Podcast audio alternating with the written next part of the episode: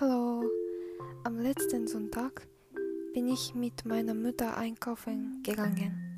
Zuerst bin ich im Einkaufszentrum gegangen und ich habe viele Leute gefunden. Ich habe nichts gekauft, weil ich müde war. Als nächstes äh, wir sind Hühnerfarm gegangen und haben Eier gekauft. Dann ich habe einen Kuchen für meinen Vater gebacken. Es war der Vatertag in Japan. Uh, das war sehr, sehr gut. Ja, tschüss.